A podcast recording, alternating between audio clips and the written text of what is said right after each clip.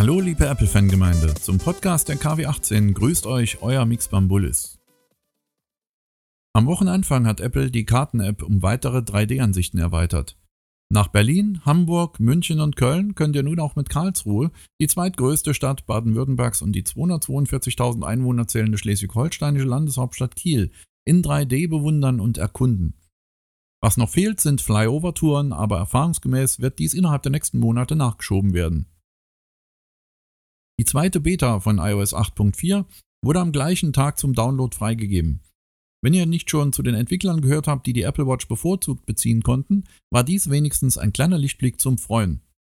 Zeitgleich hat Apple auch von OS X 10.10.4 die zweite Beta im Developer Center freigegeben, bei der allerdings keine größeren Änderungen zu sehen waren. Sollte sich diesbezüglich etwas ergeben, werdet ihr natürlich in unserem Forum direkt informiert. In der Nacht von Montag auf Dienstag hat Apple die Ergebnisse für das zweite Quartal bekannt gegeben.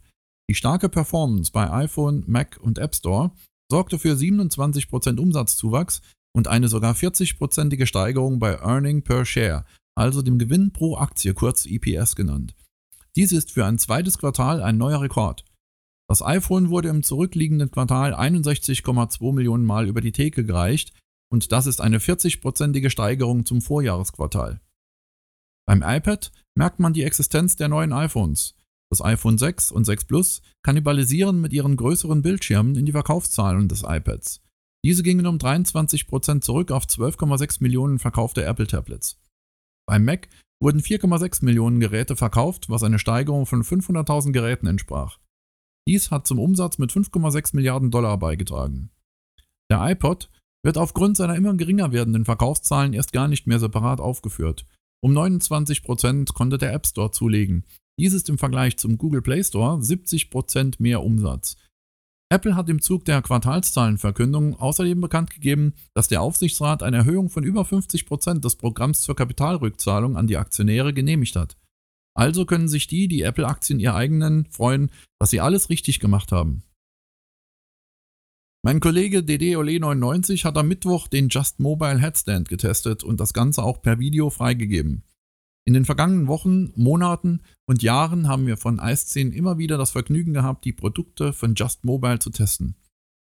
Die Berichte über den Just Mobile Airframe, den Just Mobile X-Stand, die Just Mobile Lazy Couch und den Just Mobile Alu Pen könnt ihr in Tims Bericht als Link anwählen und euch nochmal genauer anschauen.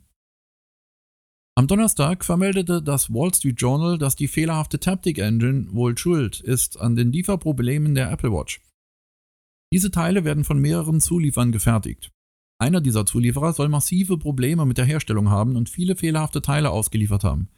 Diese Fertigung wurde zwar mittlerweile zu einem Partner in Japan ausgelagert, aber diese verlorene Zeit ist nicht so einfach wieder gut zu machen. Deshalb laufen auch dort die Bänder auf Hochtouren, um so gut als möglich den Rückstand aufzuholen.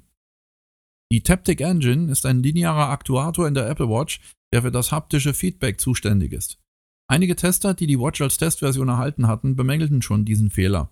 Auch einige deutsche Stores hatten die eine oder andere fehlerhafte Version in der Auslage.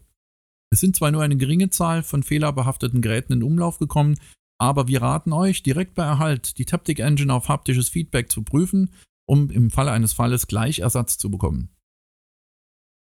Beim Apple TV sind nun auch schon drei Jahre vergangen, dass die Set-Top-Box auf den Markt gekommen ist. Im amerikanischen Store sorgten allerdings die Angaben der Lieferzeiten für reichlich Verwirrung.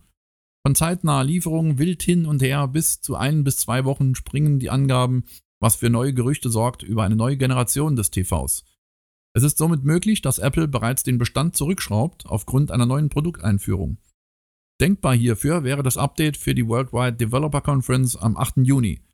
Eine neue Fernbedienung mit Touchscreen, ein Force Touch gepaart mit einem schmaleren Design wäre durchaus denkbar. Es wird auch über einen entwickleroffenen App Store für den Apple TV gemunkelt. Am 8. Juni werden wir aber hierüber mehr wissen und euch wie immer zeitnah informieren. Aktuell kam noch die Meldung, dass wohl einige User, die bis über die Handgelenke tätowiert sind, Probleme mit dem Herzfrequenzsensor haben. Gerade dunkle und einfarbige Tattoos beeinträchtigen wohl die Funktion des Sensors. Der auf Basis der Fotoplethysmographie bezeichneten Technologie arbeitende Sensor basiert auf einer einfachen Tatsache. Da Blut rot ist, weil es rotes Licht reflektiert und grünes absorbiert, erfassen die grünen LEDs und die lichtempfindlichen Fotodioden der Watch die Menge Blut, die in einem bestimmten Zeitraum durchs Handgelenk fließt. Die LEDs der Apple Watch blinken 100 Mal pro Sekunde und somit wird dann errechnet, wie oft das Herz pro Minute schlägt.